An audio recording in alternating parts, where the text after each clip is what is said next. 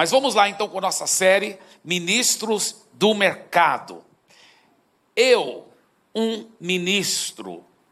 Eu, um ministro. Esse é o nosso tema da mensagem de hoje. Será que eu posso ser um ministro? Será que eu sou um ministro? Muitos cristãos têm acreditado em duas falácias, duas grandes mentiras do inimigo. A primeira mentira é essa aqui, olha. Para ser uma pessoa muito usada por Deus, para ajudar alguém espiritualmente, você tem que conhecer muito a Bíblia e ter muitos anos seguindo Jesus. Isso é uma falácia, isso é uma mentira. A Bíblia mostra que mesmo que você converteu ontem, se você entregou a vida a Jesus ontem, Jesus mesmo disse em Mateus, ele disse: "Você é a luz do mundo. Você é a luz do mundo. Vocês são a luz do mundo." Pastor Eibe, mas eu sou tão novinho na fé, ou eu não conheço tão bem a Bíblia. Será que eu sou a luz do mundo mesmo? Como fazer a sua luz brilhar? Como fazer a sua luz brilhar? Tem três segredos tão simples. Primeiro, realmente ter Jesus no coração. Se você não entregou a vida a Jesus e é só um cristão nominal de boca para fora, não vai, não vai funcionar, porque a luz não está em você. Mas se você entregou a vida para Jesus, Jesus mora em você e essa luz já está em você, mesmo sendo novinho na fé. Segundo lugar, é importante entender a realidade da eternidade. Aí é sério. Por quê? Se você agora tem Jesus e você entende a realidade da eternidade, você começa a entender que isso é grave. Isso é sério, nós estamos falando que todo ser humano, depois de morrer, vai continuar existindo. Vai continuar existindo, ou eternamente com Deus, ou eternamente no sofrimento eterno, separado de Deus. Então, quando você começa a entender a realidade da eternidade, você começa a preocupar mais com é, o destino eterno das pessoas que você ama das pessoas que você ama. Eu até citei esse texto semana passada. E o testemunho é esse: que Deus nos deu a vida eterna, e esta vida está no seu filho. Quem tem o filho tem a vida. Quem não tem o filho de Deus não tem a vida. Gente, quem não tem Jesus, a Bíblia mesmo fala, não tem a vida eterna. Isso é muito sério. Por isso que Jesus nos mandou pregar o evangelho para toda criatura, fazer discípulo de todas as nações, porque é muito sério mesmo. Então, como fazer luz brilhar? Primeiro é ter Jesus no seu coração. Segundo, entender a realidade da eternidade. E o terceiro, amar as pessoas. Porque se você entende a realidade da eternidade e você ama as pessoas, você não vai querer que elas fiquem numa eternidade de sofrimento separado de Deus. Porque quem tem o filho já tem a vida eterna. E quem não tem o filho não tem a vida eterna.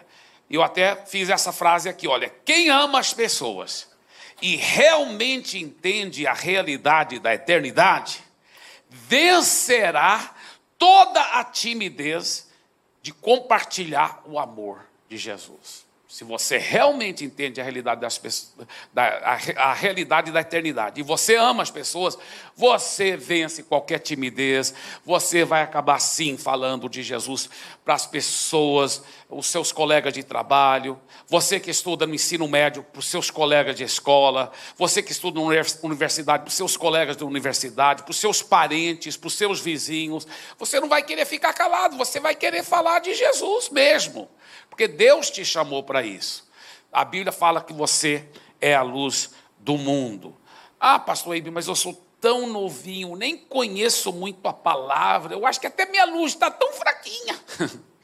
Deixa eu falar uma coisa: se eu pegar um galpão enorme de 200 metros de comprimento, mas está um breu lá, está escuro, escuro, escuro, escuro, você não vê nada, e alguém no, na outra ponta do galpão acende um fósforo, você vai ver aquela luz do fósforo uma luz fraquinha no meio dessas trevas imensas que está a terra, vai brilhar. É só não esconder aquela luz. Você tem que deixá-la brilhar. Então, seja corajoso, deixa a sua luz brilhar. Pastor Eibe, como eu faço isso? Deixa eu explicar.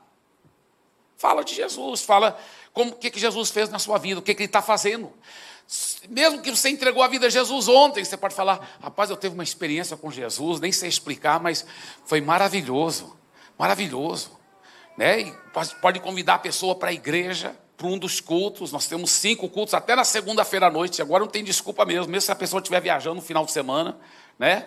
Convida ela para um dos cultos, fala do amor de Jesus. Você é a luz do mundo. Então não esqueça de fazer isso. Outra coisa que a Bíblia fala: vocês são o sal da terra, Jesus disse. Sal da terra.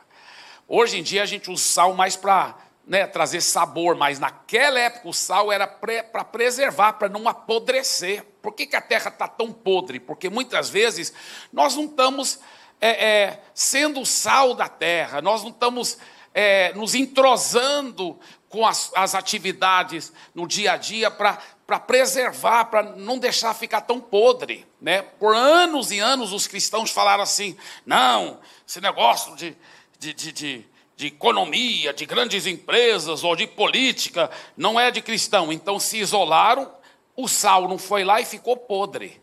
Agora Deus está falando: não, você é o sal da terra, eu te chamo para preservar, para não deixar apodrecer. Mas o sal também não sei se você sabe disso. O sal mata bactérias, isso é um fato. O sal mata bactérias. Eles têm usado o sal de uma forma interessante. Por exemplo, até quando você está com infecção na garganta, uma inflamação, às vezes alguém diz para você, vai gargarejar com água morna e sal. Você sabe que isso realmente funciona? Por quê? Porque, é, uma vez eu estava falando sobre isso, e um médico membro da nossa igreja até falou para mim, Ei, você sabe como, por que o sal mata a bactéria? Eu falei, não, não sei por quê, só sei que funciona. Ele falou, é porque a molécula do sal encosta na molécula da bactéria e ela mata a molécula da bactéria através da desidratação. Ela desidrata a molécula da bactéria. Agora, escuta bem, os israelitas, quando estavam caminhando pelo deserto, eles tinham um, um costume muito interessante quando tinha que fazer as necessidades fisiológicas, saíam do acampamento e cavavam um buraco, depois de fazer as necessidades fisiológicas lá, eles jogavam um pouquinho de sal antes de enterrar, porque o sal mata bactérias. Deixa eu falar uma coisa. A Bíblia fala, você, por isso que Jesus não disse vocês são, ele falou vocês são a luz do mundo, mas ele não disse vocês são o sal do mundo. Disse sal da terra referente a isso aí, olha, matar as bactérias. Deus quer te usar, por, a mesmo que você, mesmo que seu colega de trabalho está podre, está cheio de, espiritualmente falando, excremento, mas aonde você estiver, aquelas bactérias vão sendo exterminadas por causa da presença de Jesus na sua vida. Amém? Então isso é muito forte. Diga, eu sou a luz do mundo, eu sou o sal da terra. A segunda grande falácia que o maligno tem jogado para muitos cristãos é o seguinte: para trabalhar para Jesus, do jeito que Deus realmente quer, você tem que ser um pastor, um missionário financiado pela igreja em tempo integral. Isso é uma grande mentira. Isso é uma enorme mentira. Isso é uma grande falácia. Na realidade, a Bíblia mostra que Todo cristão é chamado para a obra do Senhor. Alguém poderia dizer, sim, mas é, é, pastor Eibe, eu sei que sou chamado também como cristão para deixar minha luz brilhar, ser o sal da terra, mas eu não sou chamado, pastor Eibe, para a obra tempo integral, como você, pastor Eibe. Engano seu. Você sabia que todo cristão é chamado para a obra tempo integral? Ou você só é cristão no domingo? Você só deixa a sua luz brilhar no domingo. Aí durante a semana você fala piada suja, palavrão, briga com a esposa, molha a mão do fiscal, paga suborno. Não. Deus te chamou para a obra dele tempo integral, 24 horas por dia, sete dias por semana. Você é chamado para a obra tempo integral. Você não é financiado pela igreja para trabalhar na obra tempo integral. Mas Deus te chamou para a obra dele tempo integral. Essa é a razão que ele te deixou aqui na terra. Quando você entregou a vida a Jesus, por que, que Deus não já te levou para o céu? Lá no céu muito melhor, tudo é melhor lá no céu. Por que, que não te levou lá? Tudo é melhor lá. Ele só te deixou aqui por uma razão, já pensou nisso? Só tem duas coisas que você não vai poder fazer lá no céu. Uma é pecar. Com certeza Deus não te, não te deixou aqui na terra para você pecar mais. A outra coisa que você não vai poder fazer no céu é falar de Jesus para as pessoas, ganhar vidas para Jesus, porque lá vai estar tá todo mundo já ganho. Então a única razão que Deus te deixou aqui na terra, a única razão é a sua missão, é ganhar vidas para Jesus. Você foi chamado para a obra tempo integral, todo cristão foi. Todo cristão foi. É muito forte isso, né? Diga, eu sou o sal da terra. Diga, eu sou a luz do mundo. Diga, eu sou chamado para o ministério. Aliás, você sabia que nem todo cristão é ministro do púlpito, né? Ministro, púlpito é esse aqui, ó, esse negócio aqui de acrílico. Nem todo cristão é ministro do púlpito. Mas todo cristão é chamado a ser um ministro. A palavra, a etimologia da palavra ministro, no, no, no grego, é servo, servo. Então, Ministro na Bíblia significa servo. Então, como ministro de Deus, todos somos chamados para o sermos em tempo integral, ou seja, todos nós somos chamados para sermos ministros em tempo integral, servos de Deus em tempo integral. Isso é muito forte. Isso é muito forte. Nem todos são ministros do púlpito, mas todos são chamados a serem ministros. Tem ministros do mercado, tem ministros do púlpito, tem alguns que são bivocacionados, são ministros do mercado e do púlpito. Mas todos são chamados para serem ministros. Agora, qual é o coração da nação? Na grande comissão, Jesus disse assim: Ide fazer discípulos, né? portanto, ide fazer discípulos de todas as nações. Interessante porque ele não disse ide fazer convertidos. Esse é um grande erro que tem acontecido no Brasil e em muitas nações, aonde o evangelho tem crescido muito, é que os cristãos fizeram convertidos. Aí as pessoas nunca foram discipuladas, nunca foram transformadas muitas vezes como deviam ter sido, as famílias não foram transformadas, então você vê muitas vezes pessoas que entregaram a vida para Jesus. A alma realmente ama Jesus, é, ela vai para o céu quando ela morrer, mas ela nunca aprendeu a trazer o céu para a terra. Então a, o casamento continua uma desgraça, as finanças continuam uma desgraça, tudo continua ruim, horrível, e ela continua até praticando coisas erradas, porque nunca ninguém discipulou. Porque Jesus não disse de fazer convertidos, Jesus disse de fazer discípulos. Discipular é ajudar a pessoa a vencer na vida cristã, é ajudar a pessoa é, realmente superar as dificuldades, mas não só isso, é ajudar a pessoa é, é, crescer em intimidade com Deus, crescer em maturidade, alcançar os sonhos de Deus para a vida dela, ser grandemente usado por Deus, ela é alcançar o destino divino de Deus para a vida dela, é discipular. Agora, a Bíblia mostra que nós vamos estar discipulando nações inteiras. Olha esse versículo. Vão e façam discípulos. Isso não foi uma sugestão. Jesus disse: Eu estou indo para o céu, eu quero que vocês ocupem a terra até que eu volte. Vão fazendo discípulos de todas as nações. Eu quero que vocês conquistem nações inteiras para mim, ele disse. Olha o que ele disse em, em, em Salmo 2,8: Pede-me e eu te darei as nações por herança. Claro que isso aí foi o pai falando com o filho: Meu filho, pode me pedir que eu vou te dar. E a Bíblia fala que nós somos herdeiros de Deus e co-herdeiros de Jesus. Então nós, juntamente com Jesus, nós falamos: Pai, dos dê as nações.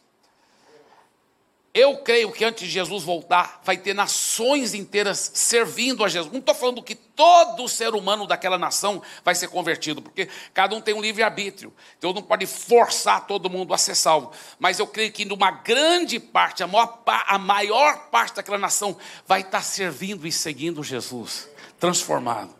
Eu acredito que o Brasil é uma dessas nações. Em nome de Jesus. Eu realmente acredito. Eu realmente acredito isso, de todo o meu coração. Eu acredito. Antes de Jesus voltar, nós vamos. Ele, isso aqui não foi uma sugestão quando ele falou, vão e façam discípulos. Não foi uma sugestão, foi uma ordem. nós vamos fazer discípulos de nações inteiras.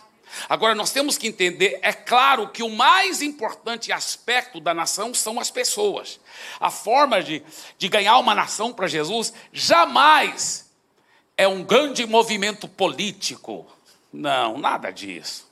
É a transformação de vidas, de famílias é as pessoas sendo transformadas uma por uma, família por família. Mas se quiser transformar uma nação também, nós temos que entender uma coisa muito interessante.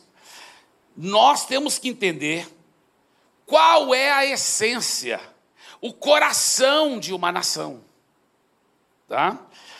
Agora, a essência, o coração da nação, depois dos seres humanos, que de longe é o mais importante, são em três artérias que flui a vida de uma nação.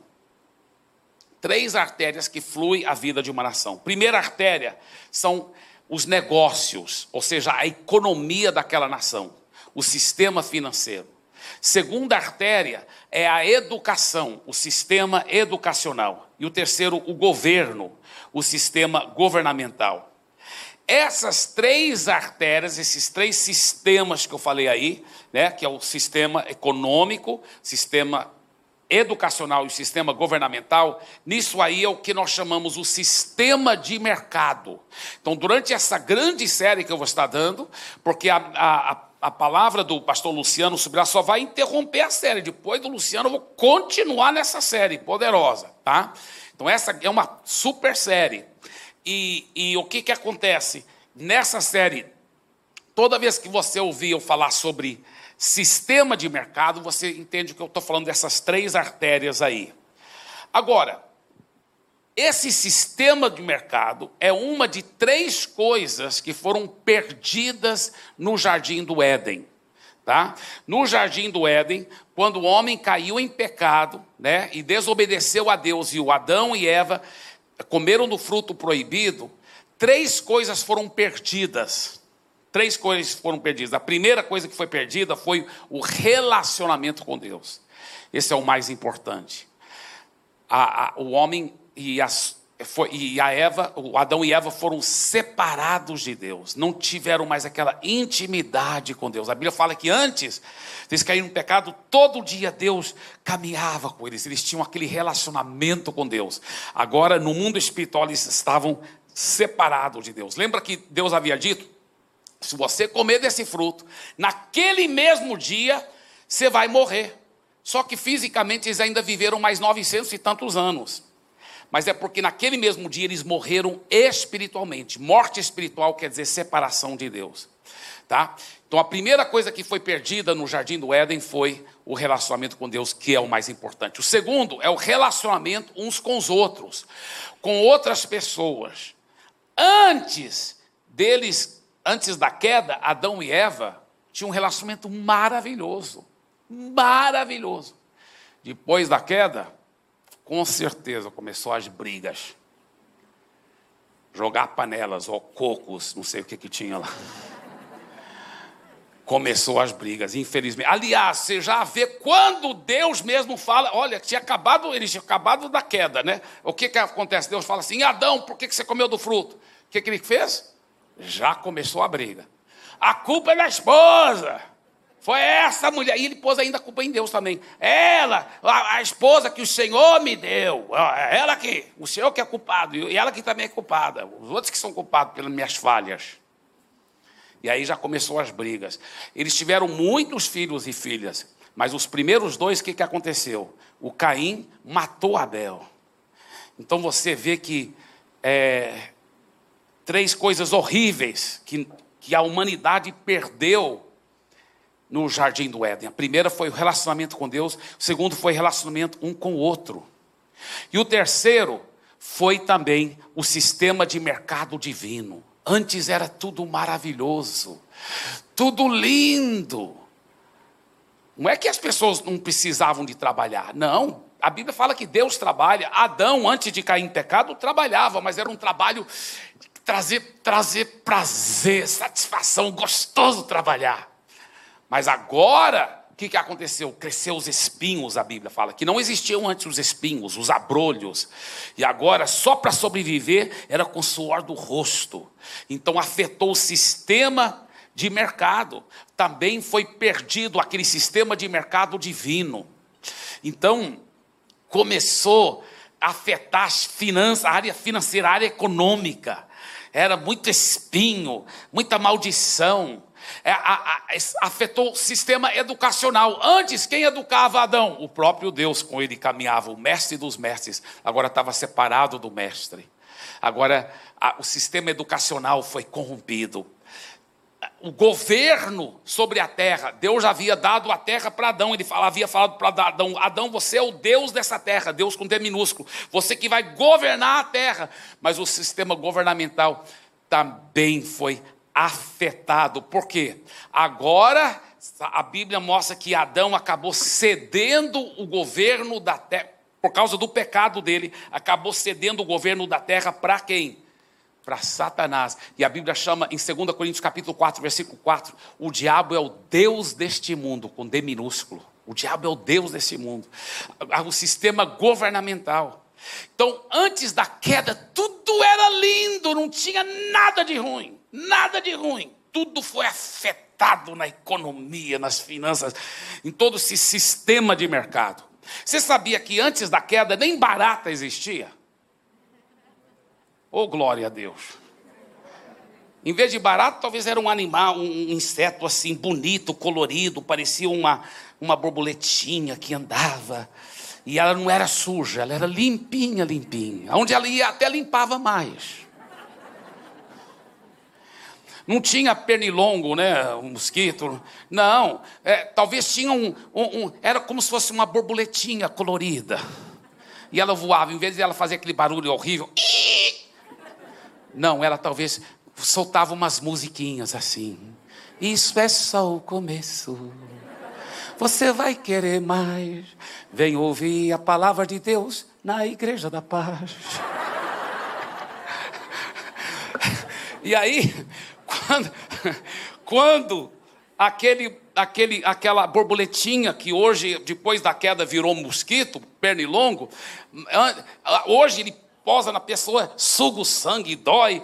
Não, ele posava e você sentia uma coisa gostosa, agradável, uma sensação maravilhosa. Antes da queda era assim, tudo era perfeito, tudo era lindo. O sistema de mercado divino, tudo funcionando com perfeição. Agora, a boa notícia é o seguinte: na cruz, Jesus providenciou a tríplice redenção. Essas mesmas três áreas que nós perdemos lá no jardim do Éden, na cruz, Jesus providenciou o resgate dessas três coisas, a tríplice redenção. Em primeiro lugar, ele restaurou o relacionamento com Deus. Quando você entrega a vida para Jesus, agora você pode ter intimidade com Deus. Você pode ter um relacionamento maravilhoso com Deus. Você pode cultivar esse relacionamento precioso com Deus. Por quê? Por que, que ele fez isso? A Bíblia fala porque ele levou os nossos pecados, ele derramou o seu sangue, e aquele sangue nos purifica de todos os pecados. A Bíblia fala que ele levou as nossas chagas, as nossas doenças, pelas suas feridas, pelas suas açoitadas, nós fomos curados. Então nós recebemos o perdão dos pecados, a cura das enfermidades. Ele restaurou esse relacionamento com Deus. Segundo lugar, ele restaurou o relacionamento uns com os outros. A maioria dos cristãos já não estão, muitas vezes, aprendendo isso. Eles converteram, seguem Jesus, o pecado foi perdoado, mas não sabem como restaurar relacionamento, não sabem pedir perdão um para o outro, não sabem perdoar um ao outro. Por isso que vem um discipulado, por isso que vem um life group, por isso que vem a convivência para aprender a pedir perdão, para aprender a perdoar, para aprender a se relacionar, para aprender a ter um casamento maravilhoso. Eu desejaria para todo ser humano um casamento tão bom quanto o meu. Meu Deus, deve ter casamentos até melhor, não sei, mas eu não conheço. Eu não, eu não posso nem imaginar um casamento melhor do que o meu. Deus sabe como eu sou feliz demais e realizado. Mas por quê?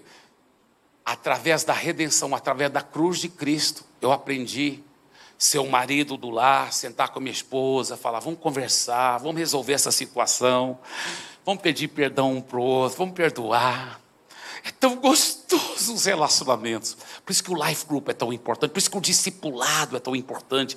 Essa, esse, você caminhar com irmãos espirituais que vão te ajudar aprender a se relacionar, porque já é seu. Tudo isso Jesus já providenciou na cruz, ele já providenciou a tríplice redenção. É só você tomar posse e aprender como tomar posse, aleluia, porque já é seu. Já é seu. Já é seu. Eu estava falando agora, depois do primeiro culto, uma senhora que está começando a congregar aqui, ela está tão feliz. Ela falou: Eu sofria tanto, porque eu era ensinado que eu tinha que fazer coisas para merecer a bênção de Deus. Então tinha que fazer uma campanha, tinha que dar muito dinheiro para tentar merecer a bênção de Deus. Meu irmão, se fosse depender dos nossos, nossos próprios méritos, eu já disse isso antes, eu volto a repetir. Se fosse depender dos nossos próprios méritos, nós todos somos, estaríamos, estaríamos fritos, assados e cozidos. Jamais é próximo. É tudo é por causa dele. Ele já te deu tudo na cruz do Calvário. Ele já providenciou tudo. Você só agora aprende sim como como receber pela fé, como tomar posse pela fé. Por isso que a Bíblia fala: "Meu povo perece por falta de conhecimento". Na medida que você vai tendo revelação e vai caminhando com outros que têm revelação maior, você vai apropriando e você vai falando: é meu já, eu já estou curado, não vou ser curado, já estou curado pela chaga de Jesus, já sou abençoado, meu casamento já é uma benção. Uau! Terceira área que ele também restaurou. Terceira área que Jesus providenciou a tríplice redenção, ele restaurou o sistema de mercado. Ah, vamos só voltar para os, para os relacionamentos. Aonde que a lança pegou? Bem aqui no lado, perto do coração. Ele derramou sangue dele para resgatar e restaurar os relacionamentos. Olha o coração. É interessante, porque a Bíblia fala: Cristo, ele se fez maldição em nosso lugar. A Bíblia fala: Cristo nos resgatou da maldição. Qual era a maldição? Espinhos, tristeza, separação, divórcio, isso é maldição. Cristo nos resgatou da maldição, fazendo Ele próprio maldição em nosso lugar, levando o castigo que nós merecemos. E aonde mais saiu o sangue de Jesus? Na testa. Quando os que forem para Israel comigo, talvez você vai ver lá em Israel, os espinhos são desse tamanho a coroa de espinhos que fizeram, e depois os soldados batiam com varas, e aqueles espinhos penetravam a cabeça de Jesus. Já pensou numa coisa? Será que é uma coincidência que colocaram espinhos na cabeça de Jesus? Qual foi a maldição do sistema de mercado? Simbolizado por espinhos. E Jesus levou nossos espinhos. Jesus levou a maldição do sistema de mercado também. Olha só. E o sistema de mercado afeta as finanças, por isso que cresceu tantos espinhos, e aí é, afetou a economia é, do, do agricultor. Agora, escuta bem: os espinhos eram batidos aonde? Na testa. Afetou o sistema educacional. Jesus levou nossas maldições Nesta área educacional também, a Bíblia fala que agora nós temos a mente de Cristo. E os espinhos foram feitos o quê? Em forma de coroa. Coroa fala de governo. Ele nos libertou também da maldição que foi afetada no sistema governamental. Já pensou numa coisa dessa? Que forte, que coisa linda. Você é um agente de transformação. Diga, eu sou um agente de transformação. Deus escolheu você que já nasceu de novo para ser um canal da redenção de Deus. Deixa eu falar uma coisa. Deus quer que você não só aplique essas três áreas na sua vida, na sua família, mas aplicar na humanidade. Deus quer usar você como agente de transformação para ajudar outras pessoas também nessas três mesmas áreas: relacionamento com Deus, relacionamento uns com os outros e no sistema de mercado.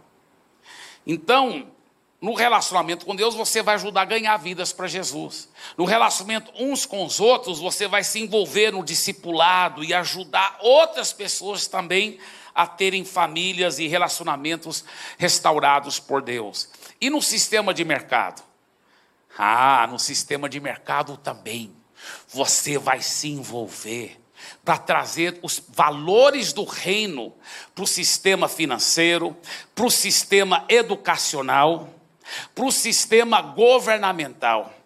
Então vamos supor que você trabalha muito na área do mercado financeiro, né? Talvez você é um funcionário, ou talvez você é um empresário, ou talvez você é um funcionário público. Aonde você estiver nessa área, todos aqui estão envolvidos, não é mesmo? Você vai para o seu trabalho. Como que você deve ir para o seu trabalho? Olha o que eu escrevi lá. Agora o cristão não vai mais para o trabalho só pensando em fazer dinheiro mas como um agente de transformação. Então ele vai para o seu trabalho pensando: como que eu posso cumprir o meu ministério? Porque eu sou ministro de Deus 24 horas por dia e eu quero transformar esse sistema financeiro egoísta, sistema financeiro é, corrupto, um sistema financeiro que, que, que machuca os outros, que, que, que, que, que marginaliza. Não, eu quero consertar isso? Como que eu posso consertar isso? Que, qual, é, como que eu posso ser um canal é, da redenção de Deus aqui no meu trabalho? Né, como um mensageiro, como um missionário do Senhor. Nós temos que entender que Deus nos chama todos de sacerdotes, todos são sacerdotes. No Velho Testamento, só tinha alguns sacerdotes e o resto era leigo, o povo que dependia eternamente das orações dos sacerdotes. Até a igreja romana, infelizmente, ela acabou perpetuando isso. Até para receber o perdão, ela ensinou: não, você não pode ir direto com Deus e pedir perdão. Não, você tem que confessar para um, um sacerdote e ele que vai pedir perdão para Deus, para você. Isso é totalmente equivocado, totalmente errado. É uma das coisas que a o, a reforma protestante resgatou foi a doutrina que se chama o sacerdócio universal de todos os cristãos. A realidade é que o Novo Testamento ensina que se você já entregou a vida para Jesus, você é um sacerdote. E se você for mulher, você é uma sacerdotisa. Você sabia que um cristão membro de igreja não é menos sacerdote do que o pastor? Não. Todos são igualmente sacerdotes. Qual é a função do sacerdote? Ele pode ir direto com Deus para as suas próprias necessidades, e ele também pode ir direto com Deus pelas necessidades de outras pessoas. E ele então também traz as palavras de Deus para as pessoas. Então ele representa a humanidade para Deus e ele representa Deus para a humanidade. E a Bíblia agora diz, lá no Novo Testamento, que to, nós cristãos somos uma nação de sacerdotes. Diga, eu sou um sacerdote. Deus te chamou para ser. Isso é, isso é seu sacerdócio, meu irmão. Esse é seu sacerdócio. Todos são sacerdotes, todos são ministros. Isso me leva para esse ponto aqui. Todos são chamados para serem ministros. Alguns são ministros do púlpito, outros são ministros do mercado. Eu fiquei tão feliz depois do culto, do primeiro culto, estava falando com duas ministras poderosas do mercado. Duas, elas me contando como elas estão ganhando pessoas para Jesus. Uma delas falou assim: ah, o, o homem estava é, é, tava morrendo, a vizinha ficou apavorada. E ela falou: Eu fui lá e eu declarei: sai toda obra maligna. Ele, porque ele tinha parado de respirar. E ele ah, começou a respirar. E eu falei, como ele está agora? Ele está bem, está curado. É, olha, vou te falar uma coisa. Deus te deixou aqui nessa terra porque Ele tem um plano de usar você como um grande sacerdote, como um grande ministro. É, como eu disse, tem ministros do púlpito, tem ministros do mercado, tem alguns que são bivocacionados, são os dois, mas todos são chamados de ministros e nenhum é mais importante do que o outro. Jamais deixa o diabo pôr na sua cabeça que diante de Deus o ministro do púlpito é mais importante que o ministro do mercado. Jamais, jamais. Todos dois são tão importantes diante de Deus, tão importantes. Os dois devem trabalhar em aliança, juntos, para ver o coração da nossa nação ser transformado, resgatando a fibra moral pelo poder da cruz. Amém? Agora, o que, que, você deve fazer? Aqui que está o negócio. Aqui é muito forte que eu vou dizer. Sabe o que você deve fazer? Quando você vai para o seu trabalho, você deve encarar. Eu sou ministro, do mercado. Eu sou pastor aqui desse trabalho. Então você vai levar tão a sério que eu levo. Meu irmão, eu levo muito a sério. Eu, eu, eu, eu invisto horas e horas preparando a mensagem, orando, jejuando. Preciso estar ungido, preciso estar preparado. É coisa séria ser ministro do púlpito. E não é nem um pouco menos sério ser ministro do mercado. É a mesma seriedade. Você deve levar com a mesma responsabilidade. Jejuar, orar, está ungido. Eu estou indo para o meu local de ministério. E aí você vai para o seu trabalho como ministro lá naquele local. Aonde você entra, a presença de Deus entra. O sal da terra entra. A luz do mundo entra. Não é forte isso? Eu, eu quero terminar com esse ponto aqui. Olha, como exercer sua missão como ministro do mercado. É claro que eu vou continuar muito isso nas próximas semanas. Mas eu vou, quero terminar com essa história verdadeira que aconteceu nas Filipinas. A nação das Filipinas, eu já estive lá, em muitos, muitas áreas ela é semelhante ao Brasil, porque é uma nação que também está em pleno desenvolvimento, muitas vezes prosperando muito, outras vezes naquelas crises, muito igual ao Brasil. E lá nas Filipinas, tinha um cara que ele havia convertido, era um homem de Deus mesmo. Só que o pai dele era muito rico e o pai dele morreu, só que infelizmente o pai dele não tinha um temor de Deus. E o pai deixou uma herança para ele, que eram oito hotéis. Só que esses oito hotéis eram grandes hotéis. Tinham é, total de 1.600 apartamentos. 2 mil funcionários. Só que tinha um problema muito sério nesses oito hotéis. Todos os oito hotéis. Cada apartamento era usado, cada um desses 1.600 apartamentos era usado, na média, cinco vezes por dia. Você já viu que tipo de hotel que era, então, né? Se é usado cinco vezes por dia, era mais motel do que hotel. Né? Você sabe que às vezes existem esses hotéis por aí, que é mais motel do que hotel.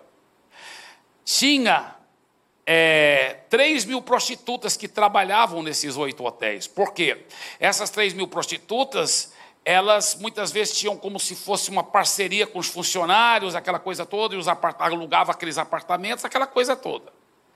E aí, ele agora, um homem de Deus, o pai morre e deixa esse pepino na mão dele. O que, que ele vai fazer? O que, que ele vai fazer? Isso é uma história verdadeira. Olha o que ele fez. Ele já tinha dois mil funcionários, né? Ele, ele foi para a igreja, procurou pessoas cheias de Jesus, contratou 40 irmãos e irmãs cheias de Jesus. Deu um emprego para 40 irmãos e irmãs. Ele falou: olha, um vai ser balconista, outro vai ser é, faxineiro, etc. Mas isso é tudo com santas segundas intenções. Vocês vão ser ministros do mercado. Não era só ele que era ministro do mercado. Todos esses 40 iam ser ministros do mercado. Ele falou: olha, vocês vão trabalhar no meu hotel, nos meus hotéis, mas com santas segundas intenções. Qual é a santa segunda intenção? É de ganhar todos os outros funcionários para Jesus. Só que eu vou estabelecer quatro regras, já estou te avisando. Se você não cumprir as quatro regras, eu vou te demitir. A primeira regra: não pode falar para ninguém de Jesus no começo, bem no começo. Tá? Primeira. Segunda regra: enquanto você está trabalhando, você fica declarando palavra de fé sobre os hotéis e sobre os funcionários. Lembra que nós aprendemos muito sobre o poder da palavra? Então você fica declarando essas palavras de fé. Esse hotel é uma bênção. Esses funcionários são salvos, são transformados. Você fica profetizando e declarando palavras de fé. Essa é a segunda regra. Terceira regra, você vai começar a fazer amizade com esses funcionários. Convidá-los para sua casa, comer uma refeição e conhecer o coração desses funcionários. Na medida que esses outros funcionários vão se abrindo com você e contando os seus problemas, contando suas dificuldades, problema no casamento, problema financeiro, problema de saúde, aí você vai orar com fé. E Deus vai te responder, milagres vão acontecer. Aí sim, a pessoa vai estar bem aberta, aí você pode pregar para ela. Daqueles 40, três desobedeceram. Logo no primeiro dia já começaram a pregar e tudo. Falou: não, isso não é estratégia. Vocês são né, ninjas aqui. Vocês, vocês são agentes secretos. Então não é. Ele teve até que demitir os três. Mas os outros 37, em todos os oito hotéis, ficaram fazendo aquilo que ele falou. Né? declarando palavra de fé, fazendo amizades, convidando os outros funcionários para suas casas, e aquilo foi virando, foi virando uma, uma bola de neve, não, uma past church. Aí, brincadeira. Aí, aí o que, que acontece? Depois que ele, é, é, aquilo foi, foi crescendo, foi crescendo, sabe o que aconteceu? Isso é uma história verdadeira, gente. Olha só o que aconteceu. Eu até tenho anotado aqui só para garantir. Em dois anos e três meses. Em dois anos e três meses, aqueles 37 funcionários, ministros do mercado, já haviam ganho todos os dois mil funcionários para Jesus. Todos os dois mil já tinham entregue a sua vida para Jesus. Amém? Dê para Jesus uma forte salva de palmas.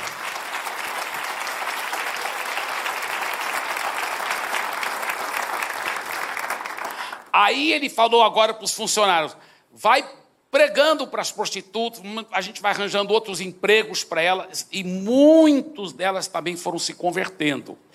Aí ele também investiu muito no hotel. Todos os oito hotéis, ele começou a fazer hotel de luxo. E aí começou a ficar muito caro para as pessoas alugarem o hotel para prostituição, porque era, eram todos hotéis de luxo. Então, acabou qualquer prostituta que não converteu, ela acabou dando, indo para outros locais. E aqueles oito hotéis deixaram de ser motéis e todos se transformaram em verdadeiros hotéis de alto escalão, hotéis de luxo. Oito hotéis de luxo. Agora, o que, que ele fez? Ele fez uma capela em cada um dos oito hotéis. Uma capelinha, um, um quarto onde as pessoas podiam orar. E lá ele, ele treinou os funcionários como, como orar pelas pessoas. E aí, toda todo cliente que chegava lá fazer o check-in no hotel, fazia o check-in, aí a pessoa dá aquelas informações, o café da, né, a balconista sempre dá aquelas informações, né, o café da manhã, tal hora, tal hora, se você precisar de coisa aqui no balcão, diz que zero ou nove e tal.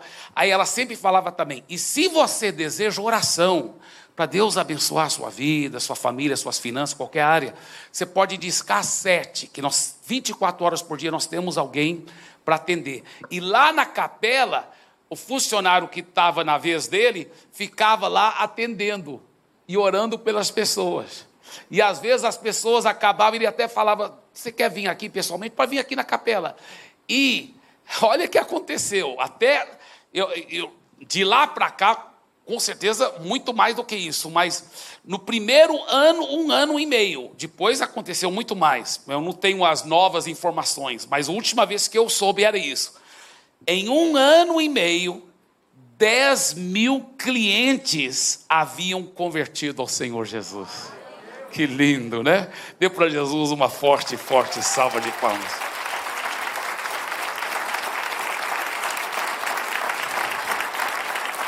Agora, semana que vem nós vamos aprofundar muito, muito mais, tá? E só recordando, né, porque eu só vou falar uma dessas coisas, mas só recordando aqui, quatro mentiras que o maligno tem semeado para tentar abafar os ministros de mercado, tá? Semana que vem eu vou falar das outras três mentiras, tá? Das outras três mentiras. Só vou repetir a primeira que eu já enfatizei, eu quero enfatizar de novo. Por quê? Porque o maligno quer te abafar. Você é o ministro do mercado, mas ele não quer que você deixe a sua luz brilhar. Ele não quer que você. Então, quatro mentiras que o maligno usa para tentar abafar os ministros do mercado. Primeira mentira é essa aqui, olha. O ministro do mercado não é tão importante para Deus como o ministro do púlpito. Isso é uma grande mentira. Isso é uma grande. Nunca aceite essa mentira mais na sua vida. Você, para Deus e para os alvos de Deus aqui nessa terra, é tão importante como qualquer pastor, qualquer apóstolo, qualquer profeta, qualquer evangelista. Você, para os propósitos de que Deus tem aqui nessa terra, se você já entregou a vida para Ele, você é um agente de transformação. Você é um grande ministro para a glória de Jesus. Então, para Jesus e para você, dê uma forte salva de palmas. Aleluia.